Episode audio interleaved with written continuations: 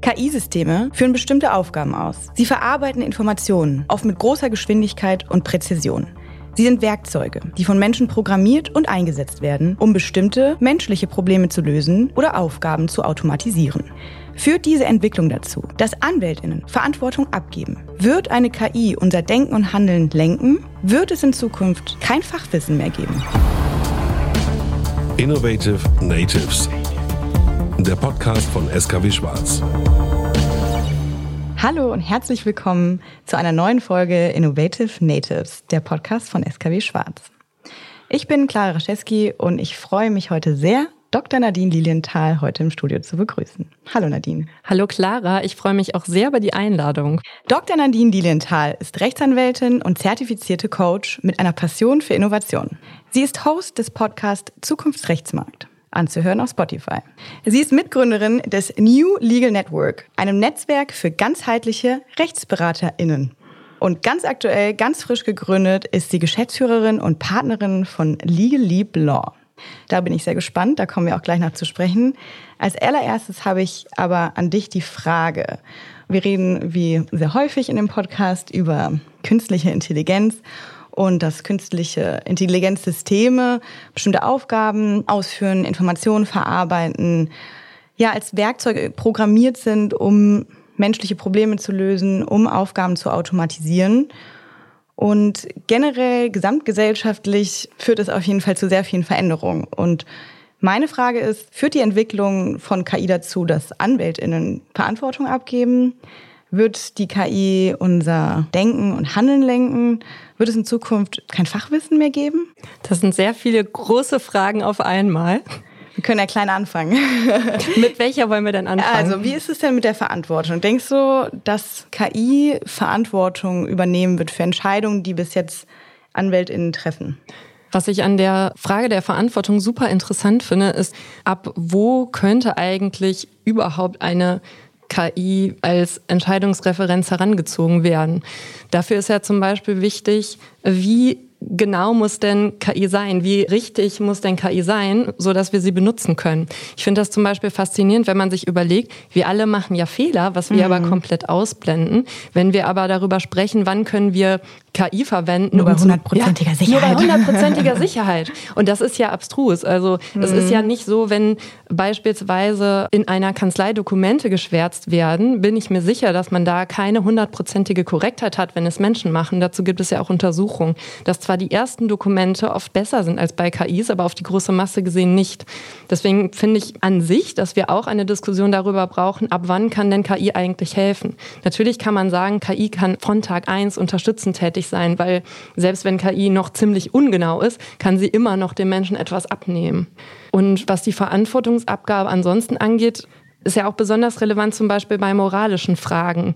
Ich habe da bisher in meiner eigenen Erfahrung mit ChatGPT gemerkt, die KI ist zumindest im Moment von moralischen Fragen noch wirklich überfordert. Ich hatte da ein Beispiel, was ich eingegeben habe.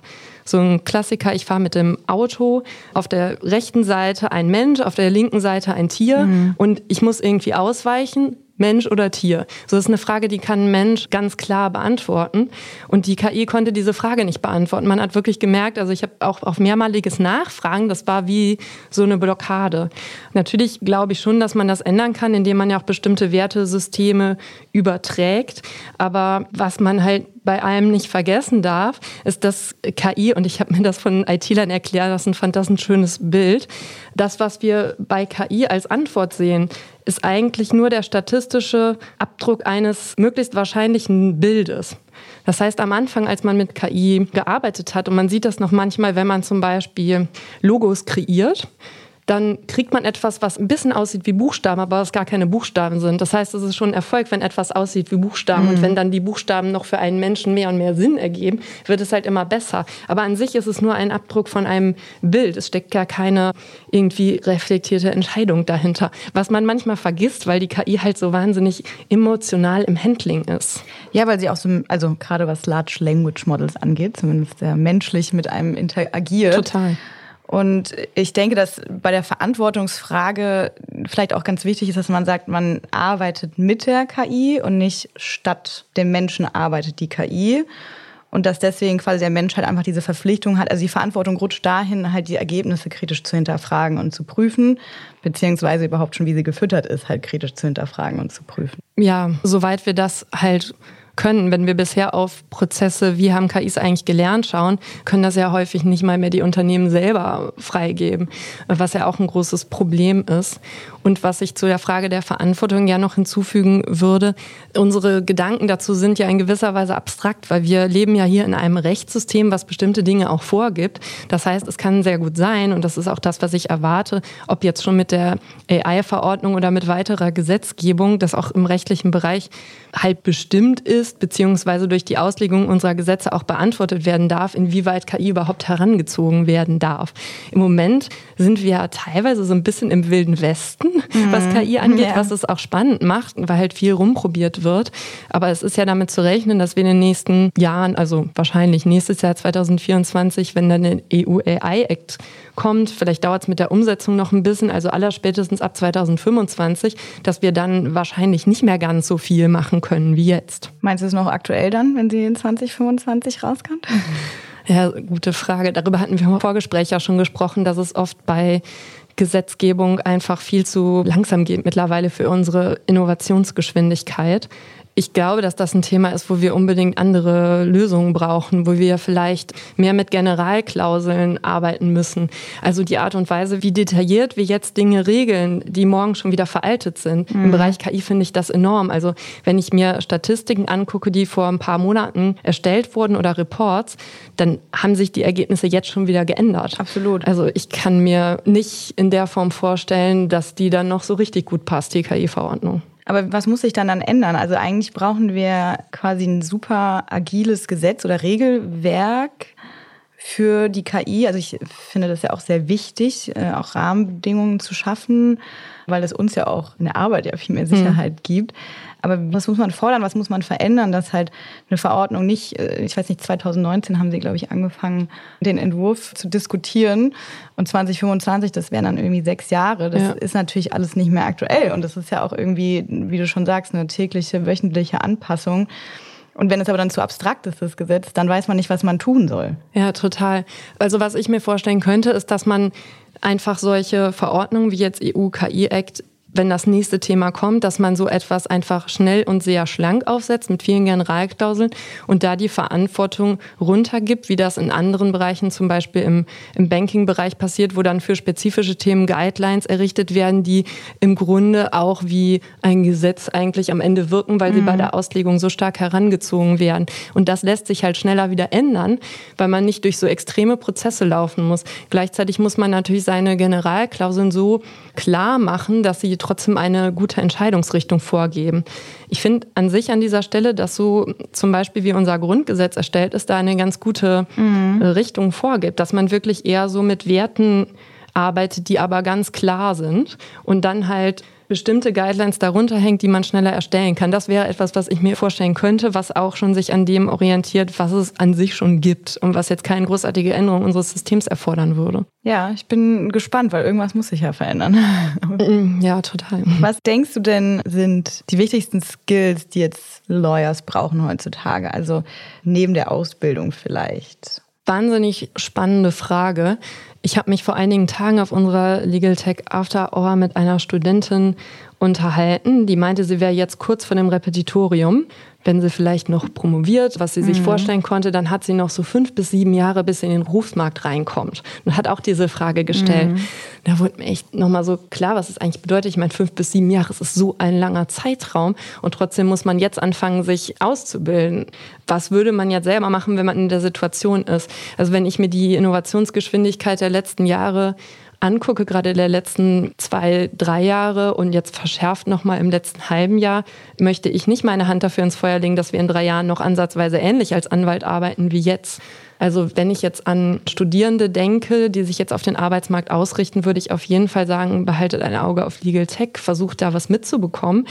Und das Curriculum ist ja auch kaum entsprechend angepasst. Also es gibt ein paar Kurse, aber man muss sich wirklich proaktiv mhm. darum kümmern. Und das sollte man in meinen Augen auch auf jeden Fall tun. Welche Skills sind das da? Also auf jeden Fall das Herausblicken über den Tellerrand in andere Disziplinen, zum Beispiel technische Skills, einfach eine Ahnung davon haben. Ich glaube auch, dass Psychologie eine interessante Schnittstelle ist, weil all das, was wir gerade machen, hat super viel mit Veränderungsprozessen zu tun. Auch die Fähigkeit, immer wieder als Anwalt neu zu lernen. Das finde ich auch ein großes Problem in unserer Profession, weil wir sehr viele doch starke Stereotype haben und ich sag mal so, Flexibilität gehört jetzt nicht zu den anwaltlichen Kernkompetenzen. Mhm. Im Gegenteil, man ist ja eher so der stabile Fels, an mhm. dem man sich halten kann. Aber wir müssen jetzt ja auch lernen, uns anzupassen, mit neuen Tools zu arbeiten, vielleicht in einer ganz anderen Art und Weise. Weil wenn ich es weiter so mache wie vorher, glaube ich, dass es in drei bis vier Jahren schwierig ist, im Wettbewerb mitzuhalten, wenn andere halt KI benutzen, die ihnen die Arbeit stark erleichtert. Und das wird wahrscheinlich nicht als allererstes im Gerichtskontext sein, aber es kann halt im Backend einer Kanzlei sein, wo KI bestimmte Vorauswahlen macht. Oder wo halt Tätigkeiten, die ursprünglich Associates gemacht haben, ähm, wie erste Recherchen, mhm. plötzlich nicht mehr in der Form gemacht werden. Ja. Das ist ganz klar, die ganze Vimi-Arbeit fällt ja jetzt irgendwie ja. auch schon weg, wo man ja. mit Bing Chat Back Online ja. durchsuchen kann. Vimi und es geht dann rauf. Ne? Das genau. nächste sind dann die Associates. Also auch finde ich als Anwalt, mhm. ähm, Senior-Anwalt oder Partner, wenn man jetzt nicht gerade Litigation macht, weil ich denke, mal im Gerichtsbereich kann man das noch gesetzlich irgendwie verhindern. Aber es gibt ja auch ganz, ganz viele Themen, die gar nicht so viel mit Litigation zu tun haben. Mhm. Und da frage ich mich schon, okay, wie sieht das aus in den nächsten Jahren? Also bei dieser Zukunftsfrage, die beschäftigt mich ja auch sehr, weil ich habe tatsächlich gestern, ähm, ich schiebe ja mein Referendariat seit Jahren vor mich hin und habe jetzt quasi die erneute Ladung bekommen, anzufangen in Berlin im November. Und mein Gedanke ist, nee, ich will eine Fortbildung zur Data Analytics machen, also eine Data Analytics Fortbildung starten, statt jetzt ins Ref zu gehen, weil ich denke, das ist für meine Zukunft gut. Ich habe jetzt mir auch diesen Berufszweig ausgewählt, in dem ich das zweite Examen nicht brauche, aber ich denke mir, das ist so viel wichtiger und das ist so ein Skill, den ich weitergeben würde an alle, die jetzt gerade im Referendariat sind, befasst euch irgendwie mit dem Umgang mit Daten, weil Daten ist ein riesiges Thema. Wir haben so, so viele und um eine KI zu füttern, um wirklich auch richtig gut mit der KI zu arbeiten irgendwann, ja, dass sie auch wirklich genau das macht, was ich in meiner Kanzlei will oder was ich mhm. in jeglichem Bereich eigentlich möchte, geht es darum, halt die Daten halt sauber aufzubereiten und dann halt die KI damit zu füttern. Und wenn man überhaupt gar nicht weiß, was das überhaupt bedeutet oder wie man damit umgehen soll, dann wird es halt jemand anders den Beruf machen. Finde ich auf jeden Fall eine super Idee, definitiv ein total wichtiger Punkt. Und ich würde noch darüber hinaus sagen, ich glaube, es können alle möglichen Themen sein. Etwas, was ich für die Zukunft sehe, ist, dass wir viel mehr Schnittstellenberufe haben werden mhm. und dass es auch wichtig ist, da einfach auch seine eigenen Passionen zu folgen und dass wir auch wirklich weirde Kombinationen, mhm. wenn man sich jetzt für KI und Kunst und Recht interessiert, dass daraus etwas entstehen kann. Mhm. Dass wir einfach viel mehr zulassen, weil das ist das, was ich im Markt beobachtet habe, gerade in den letzten Monaten, dass Stellen oft für Personen mit bestimmten Skills geschaffen wurden. Also es ist gar nicht mehr so das Klassische war, ey, wir schreiben hier eine Stelle aus und das und das ist gefordert, sondern dass einfach Personen, die mit ihren sehr spezifischen Fähigkeiten sichtbar waren, Unternehmen angesprochen haben oder in der Kommunikation mit Unternehmen herauskam, ah, wir könnten für dich diese und jene Stelle kreieren. Und da würde ich mich gar nicht zu sehr beschränken lassen, aber ich glaube, jedes Schauen über den Tellerrand ist total wertvoll, was vielleicht früher für Juristen nicht so war. Das war da schon sehr beschränkt und man konnte mhm. ganz gut nur mit der Juristerei klarkommen. Aber ich glaube, es ist wirklich an der Zeit, dass sich unsere Profession öffnet und dass da wer jetzt im Studium ist, einfach guckt, okay, wo ist meine Profession und sich daneben mit Legal Tech, mit diesen ganzen KI-Data mhm. zu beschäftigen, ist auf jeden Fall eine sinnvolle Sache. Und das kann ja dann auch kombiniert sein, einfach mit Themen, die mich spezifisch nochmal bewegen. Ja, es sind viele spannende Fragen, die auf uns zukommen. Und in der Ausbildung wird man ja auch nicht darauf vorbereitet. Ja. Apropos Daten. Daten und Nachhaltigkeit. Zwei Themen, die man vielleicht, wenn man in der ersten Sekunde drüber nachdenkt und sich nicht damit auskennt, denkt, hä, was bedeutet das jetzt? Und zwar habe ich hier ein paar Zahlen, dass der Kühlbedarf von Großrechnern, der ist riesig. Das Google Datenzentrum hat 2019 in drei US-Bundesstaaten 8,7 Milliarden Liter Kühlwasser verbraucht. Trinkwasser, by the way. Und der Stromverbrauch ist auch super hoch. Laut aktueller Analysen sagt man, dass so Rechenzentren für LLMs 11 Prozent des Stromverbrauchs von einem Land wie Irland Ja, total wichtiges Thema. Ich habe auch mal versucht, bei diesen Zahlen genaueres rauszufinden. Ich weiß nicht, ob du das auch gemerkt hast. Es ist gar nicht so wahnsinnig nee. einfach. Also man findet so viel, dass man merkt, wow, das ist ja ein Riesenthema, mhm. aber so richtig klar hat, was zu bekommen an Facts, ist gar nicht so einfach. Das, was ich noch gefunden habe, was es für mich auch sehr anschaulich macht, ist so diese Zahl, wenn man 20 bis 50 Fragen an ChatGPT stellt, ist das ein halber Liter Wasser. Mhm. Das ist einfach so irre. krass, sich ja. das vorzustellen. Und ich glaube, das ist ein Thema, was wir auch total bald mitdenken müssen. Interessanterweise, ich habe auch gesehen, in den Ausführungen der US-Government zu KI finden sich auch zumindest mal so drei Sätze dazu. Also wenigstens auch so ein bisschen angekommen. Aktuell würde ich sagen, es betrifft uns bei der Frage, weil da ja Deutschland einfach auch noch viele Themen hat, was digitalisieren wir und welche Akten digitalisieren wir? Digitalisieren wir überhaupt noch Akten, die eigentlich da in Papier schon sowieso ganz gut liegen seit Jahren? Mhm. Was davon brauchen wir wirklich noch in digital? Mhm. Also so ein One-Size-Fits-All-Approach, wir schmeißen jetzt alles ins Digitale, das ist, glaube ich, auch nicht das Richtige. Und ich kann mir gut vorstellen, dass wir uns da auch in nächster Zeit umgewöhnen müssen. Ich habe jetzt gerade mein Handy gewechselt und habe gemerkt, so auf meinem eigenen Handy, beim Wechsel werden ja die ganzen alten Daten wieder übertragen, sind irgendwie 15.000 Fotos. Ja. Das ist total verrückt, die gucke ich mir in meinem Leben nicht mehr an. Ich habe manchmal hunderte Fotos von einem Motiv gemacht, bis dann irgendwie das Richtige ja. dabei ist. Ich bin da auch so ein bisschen, ich mache das manchmal ganz gern. Aber das ist ja sehr krass, wenn wir das überlegen und dann hochrechnen. Und ich glaube, dass, also würde ich mir wünschen, dass das beispielsweise auch jetzt schon Unternehmen im Blick haben, ob das jetzt Kanzleien sind oder Unternehmen, die das einfach in ihrer Corporate Social Responsibility Strategie mit aufnehmen, dass man einfach beim Thema KI oder wie gehen wir mit Daten um oder auch wie lange bewahren mhm. wir Daten auf, dass man da auch auf Datensparsamkeit achtet, um einfach auch Ressourcen an der Stelle zu sparen. Ja, das Stichwort Corporate Digital Responsibility. Ja wird auf jeden Fall größer werden. Noch hat es nicht richtig Einzug gehalten, habe ich das Gefühl. Noch sind die Server ganz gut gekühlt mhm. bei uns. Ja, wir springen jetzt halt gerade erstmal auf diesen Hypezug mhm. auf. Ne? Das ist ja dann wieder der nächste Schritt und hat auch was mit den verfügbaren Ressourcen einfach zu tun. Mhm. Ich habe noch eine Frage zu Daten, die mich irgendwie interessieren würde, was du dazu sagst oder ob wir das für einen kleinen Austausch darüber haben, bevor ich gerne über deinen neue Kanzlei sprechen möchte. Du hattest letztens einen Post auf LinkedIn, dass die New York Times nicht möchte, dass die Artikel in ChatGPT gefüttert werden. Und ich hatte deinen Post gelesen und mein Gedanke war, wieso macht die New York Times das? Weil dann wird ja eigentlich komplett die Nachrichtenwelt verzerrt, weil wenn dann so eine wichtige Zeitung irgendwie gar nicht mehr repräsentativ ist, also sie verliert ja vielleicht auch selbst an Bedeutung ist ja ein Riesenproblem, oder nicht? Also für mich ist das eigentlich so eine Kopfschmerzfrage, weil wie man es dreht oder wendet, ist, ist es wirklich ein kompliziertes Problem, auch gerade aus rechtlicher Sicht einfach mit wahnsinnig vielen Fragezeichen versehen. Darf ich jetzt den ganzen Online-Markt noch durchforsten und die Informationen nutzen? Das ist ja eigentlich fast eine Frage, die man auch global beantworten muss, mhm. weil wie ist das jetzt, wenn das jemand in den USA macht, aber auch deutsche Daten nutzt, aber dann Produkt in den USA anbietet, würden ihn dann deutsche AGB davon abhalten. Also es ist ja einfach ein riesiges Konglomerat an rechtlicher Verstrickung mit ganz vielen unbeantworteten Fragen, weil in den meisten Ländern, soweit ich weiß, ist es halt auch nicht besonders geregelt bisher. Und in den meisten AGBs steht es bisher auch nicht drin, aber was passiert, wenn es jetzt Leute, und wenn die New York Times damit angefangen hat, kann ich mir schon vorstellen, dass der eine oder andere auch tut, auch tun. Und wo ziehen wir dann die Grenze? Was sind dann Daten, die wir noch als für alle zugänglich bezeichnen? Also wann gebe ich quasi etwas raus? Raus. Wenn mhm. ich jetzt mhm. aber was in Blog veröffentliche und ja auch die Absicht habe, das soll eigentlich jeder sehen und lesen können, gilt das dann für sowas auch. Mhm. Ja, sehr viele Fragezeichen ja, dran. Künstliche Intelligenz ist bis jetzt in vielen Dingen einfach wirklich Prognose pur. Wobei ich sagen muss, dass ich das irgendwie eine sehr, sehr schöne Entwicklung finde, weil ich das Gefühl habe, das hat irgendwie Legal Tech schon so losgetreten, aber KI noch mehr ist diese Kollaboration und diese Connection im Rechtsmarkt, also dass sich irgendwie so Verbände gründen, Legal Tech Verband, dein Netzwerk, Liquid Legal Institute, das ist eigentlich richtig schön, ne? dass man sich zusammentut, um, um neue Problematiken zusammen zu diskutieren. Und das ist ja eigentlich eher auch ein Schritt wieder mehr zur Menschlichkeit als weg zur Menschlichkeit. Ja, total. Also sehr schöner Gedanke auch. Wir brauchen auch die Kollaboration, weil wir können es alleine nicht mehr lösen. Mhm. Wir brauchen einfach diese ganzen verschiedenen Perspektiven auf ein Problem, weil es zu komplex wird. Und wir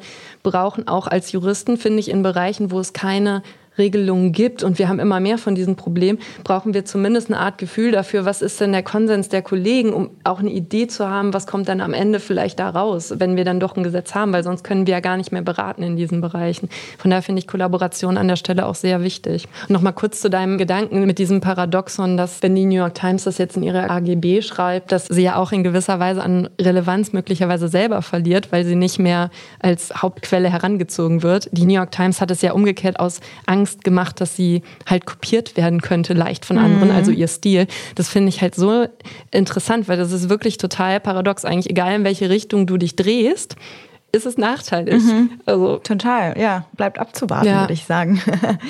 Ich kann, glaube ich, keine Podcast-Folge ohne mein kurzes Lieblingsthema anschneiden und das sind Billables. Ähm, oder vielleicht auch mein wenigstens Lieblingsthema. Das war auch ein Post von dir, dass Billable aus den USA sinken, der Umsatz steigt. Meine Frage ist aber, wie sieht ein Vergütungsmodell denn aus, was Probleme löst? Oder wie habt ihr das gelöst? Weil du bist ja jetzt, können wir die schöne Überleitung machen zur Legal Leap Law. Du als Gründerin und Partnerin habt keine Billables, nehme ich an. Nein, wir wollen uns tatsächlich mit alternativen Vergütungssystemen aufstellen. Ob das jetzt Festpreise oder Subscription-Fees sind. Ich persönlich glaube, dass die Billable Hour wirklich der größte Innovationskiller in Kanzleien ist. Es ist aber auch überhaupt nicht so leicht davon wegzukommen, mhm. weil gleichzeitig hast du in lange gewachsenen Kanzleien oft keine Rechtsanwalts GmbH, sondern irgendwelche anderen partnerschaftlichen Strukturen und damit das Schwierig. Problem der Gewerbesteuer, was aber nicht alle Kollegen gleichermaßen betrifft. Du brauchst aber immer den Konsens aller Kollegen, um deine Rechtsform zu wechseln. Und damit werden eigentlich neue Ideen, die dann aber gewerbesteuerpflichtig wären, wie wenn man irgendwelche technologischen Lösungen oder Mehrrechtsprodukte verkauft, wie blockiert. Dann kann man das höchstens in einer anderen Gesellschaft machen. Und die Interessen der Partnerschaft sind halt auch einfach unterschiedlich, weil manche brauchen vielleicht in ihrem Geschäftsmodell noch nicht so sehr Technologie, andere schon. Mhm. B2B, B2C ja. ist auch nochmal ein Riesenunterschied. Ja. Und man muss aber ja alle in ein Boot bekommen und zustimmen durch diese Strukturen. Deswegen glaube ich auch, dass die Strukturen von Kanzleien ganz eng mit dem Billable Hour Problem zusammenhängen. Also ich frage mich, wie man das lösen kann. Also manche Kanzleien schaffen es ja in wirklich oft zähen, manchmal langjährigen Verhandlungen dann auch ihre gesellschaftsrechtlichen Strukturen zu ändern. Das ist, glaube ich, ein wichtiger Punkt, weil das macht überhaupt einiges erstmal möglich. Solange man noch eigentlich gar nicht über den Tellerrand wirklich, was Produkte angeht, hinaus gucken kann, kann man auch nicht großartig weg von der Billable Hour und sich damit für andere Lösungen mhm. öffnen. Ja, interessant. Danke für diesen Input. Was würdest du denn sagen, Legal Leap war ja erst eine Beratung, wenn ich das richtig verstehe. Was ist, und jetzt ist Legal Leap Law, also Rechtsberatung jetzt. Genau. ähm, also noch das Recht davor. Was hast du denn so in dieser Zeit gelernt, als du quasi Beratung gegeben hast? Und was sind so die wichtigen Key Facts, die du dann für deine Gründung auch mitgenommen hast und gesagt hast, nee, ich mache jetzt eine eigene Kanzlei auf? Also meine Motivation schon bei der Gründung von Liege Lieb war, dass ich einfach gemerkt habe, dass die Diskrepanz zwischen was ist eigentlich die Inhouse-Erwartung. Ich habe ja selber lange Inhouse gearbeitet als General Counsel bei Get Your Guide zuletzt im Angestelltenverhältnis. Dass die Diskrepanz auf der einen Seite zwischen Inhouse-Erwartung und wie erbringen Rechtsanwältinnen Leistung, das geht manchmal auseinander. Man wünscht sich von Inhouse-Seite oft eine pragmatischere Vorgehensweise, vielleicht auch eine anschaulichere eine grafischere, sehr oft eine reduzierte. Man möchte einfach nicht diese ganz langen Antworten, mhm. sondern die kurzen. Also da ist auf jeden Fall eine Diskrepanz. Und die Innovationsgeschwindigkeit in Unternehmen, besonders in schnell wachsenden Startups, ist einfach eine ganz andere. Also agiles Arbeiten, Arbeiten mit Kanban-Boards, also alles, was in Kanzleien oft noch so als sehr innovativ angesehen wird, ist da ja total normal. Und das war schon normal, als ich bis 2019 mhm. im Unternehmen war.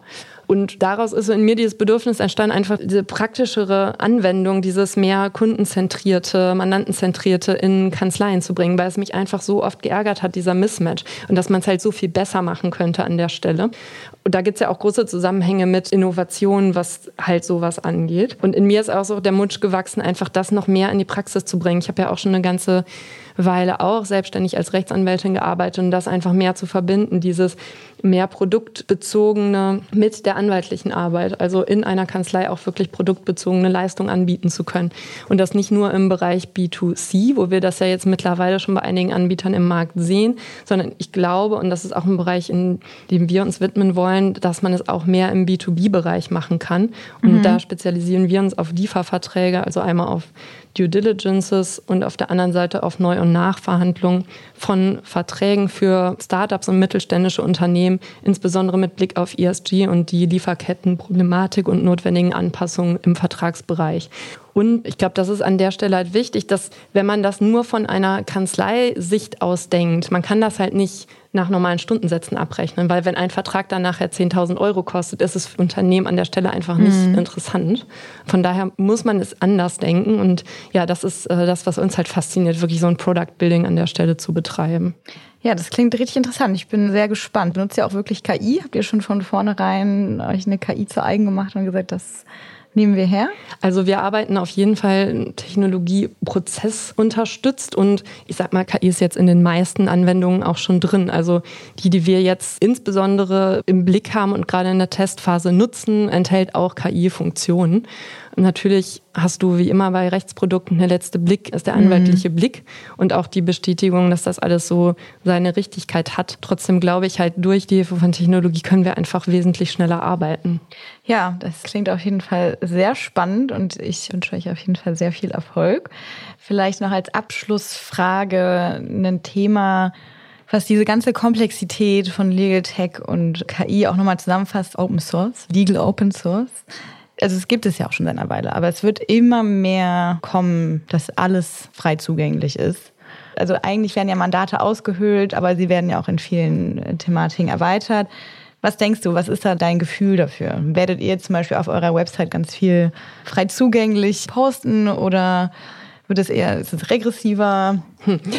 Da sind jetzt ganz viele Fragen drin. Erstmal, wie halte ich es persönlich mit der Informationspolitik mhm. und mit der Frage, wie viel gebe ich raus? Ich glaube, wer mich schon mal bei LinkedIn gesehen hat, weiß, dass ich das relativ offensiv mache. Ich habe mir aber die Frage irgendwann mal ganz bewusst gestellt. Also ich finde schon, dass das eine relativ schwierige Frage ist. So wie viel gibt man raus? Und ich habe irgendwann für mich beschlossen, okay, ich denke nicht darüber nach. Mhm. Ich ziehe nirgendwo eine Grenze. Ich gebe halt das raus und spreche über das, was mich interessiert. Und ich habe keinen Geheimwissen, weil ich auch nicht an dieses Konzept glaube. Ich merke, wann immer ich offen bin und mein Wissen teile, teilen andere Menschen auch mit mir ihr Wissen und dadurch mhm. wächst unser aller Wissen und ich kann wieder neue Connects herstellen. Und so oft ist es bei einem Thema so, wenn du jetzt über das gleiche Thema schreibst wie ich, wird es sich ganz anders anhören, ja, weil du hast einen anderen mhm. Blickwinkel auf die Dinge. Und selbst wenn ich dir eins zu eins meine Informationen gebe, meine wertvollste Information, wirst du daraus was total Neues machen. Mhm. Und ich glaube, dass es sich auch ganz anders anhört. Und wenn du meine Worte behalten würdest oder wenn irgendjemand das täte und würde genau die gleichen Worte nehmen, glaube ich nicht, dass der Effekt der gleiche ist, weil die Person steht ja nicht ebenso dahinter. Ja, und dazu ist ja auch noch also erstens alle googeln, bevor sie ja, irgendeine, wenn sie eine Rechtsfrage ja, haben. Jeder, hat, jeder weiß ja eigentlich mittlerweile das Gleiche. Es ist ja nur eine Frage der Verpackung. Es ist so viel Wissen verfügbar. Ich glaube halt, wenn ein gut aufbereitetes Wissen umsonst zur Verfügung steht, was es sowieso tut, dann ist das eigentlich auch eher positiv für eine Mandatsanbahnung, weil die Person, die das gelesen hat und sagt, boah, cool, hier habe ich richtig viele Informationen bekommen, für die ich nicht zahlen musste, aber mein Sachverhalt, den kann ich jetzt trotzdem noch nicht drunter subsumieren, weil das kann ich ja jetzt nicht, nur aufgrund dieser Information. Ja, du musst trotzdem noch Dinge machen. Genau. In Kanzleien ist das ja oft eine ziemlich große Herausforderung im Knowledge Management, wirklich auch die Kollegen alle an Bord zu bekommen, Infos und ich sage auch mal wirklich den besten Entwurf in der Schublade mhm. mit den geheimsten Wissen zu teilen. Ich glaube aber auch, dass das die Zukunft ist, weil wir müssen einfach, wenn wir gute KI haben wollen, die mit sehr guten Informationen füttern. Und von daher ist das, glaube ich, auch ein ganz wichtiger Schlüssel, sowohl auf Kanzleiebene intern als auch extern, was so Urteile und so etwas angeht, dass wir einfach eine gute Datengrundlage bekommen. Und da haben wir, glaube ich, schon auch noch einiges zu tun. Ich glaube, in Deutschland ist die Anzahl der Urteile, die online verfügbar ist, immer noch so im einstelligen prozentualen Bereich. Also mhm. da ist noch ein bisschen was zu tun. Ja, vielen lieben Dank, dass du ins Studio gekommen bist. Das ging schnell vorbei. Danke dir. Danke dir. Es waren ganz tolle Fragen und ich habe wieder einiges mitgenommen aus dem Gespräch.